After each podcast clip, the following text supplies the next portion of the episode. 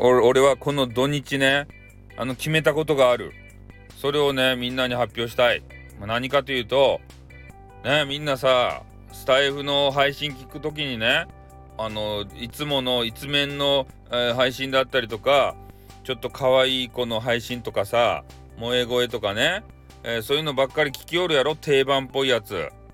あと最近始まったあの人気人気じゃないや何やったかな。えー、盛り上がってるライブみたいなやつ？ああいうやつで見て入るやろ？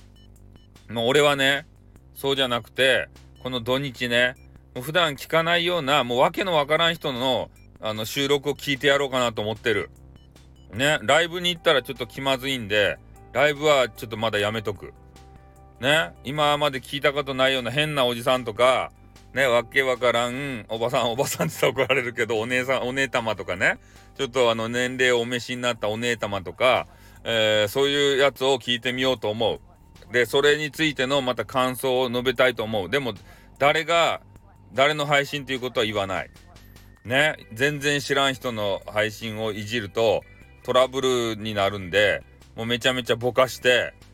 ねこんなあのテニスのラケット持った変なおじさんがおるんですよって言ってあのみんなにお伝えする。ね今今の一例ですからね。あの某あのテニスマンとはちょっと違いますからねあの分かりやすい例としてちょっと出しました。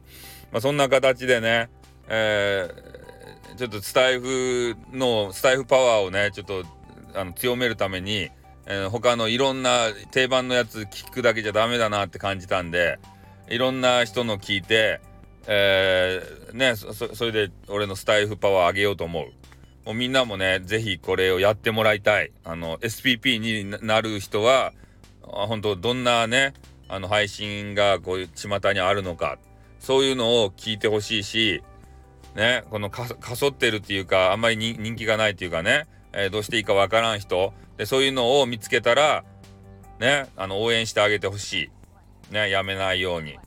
あのギフトを置くなりしてね。そういう形で、まあ、そんなあの土日にしたいなと思いますんで、え、皆さんよろしくお願いします。じゃあ終わります。あっとーん。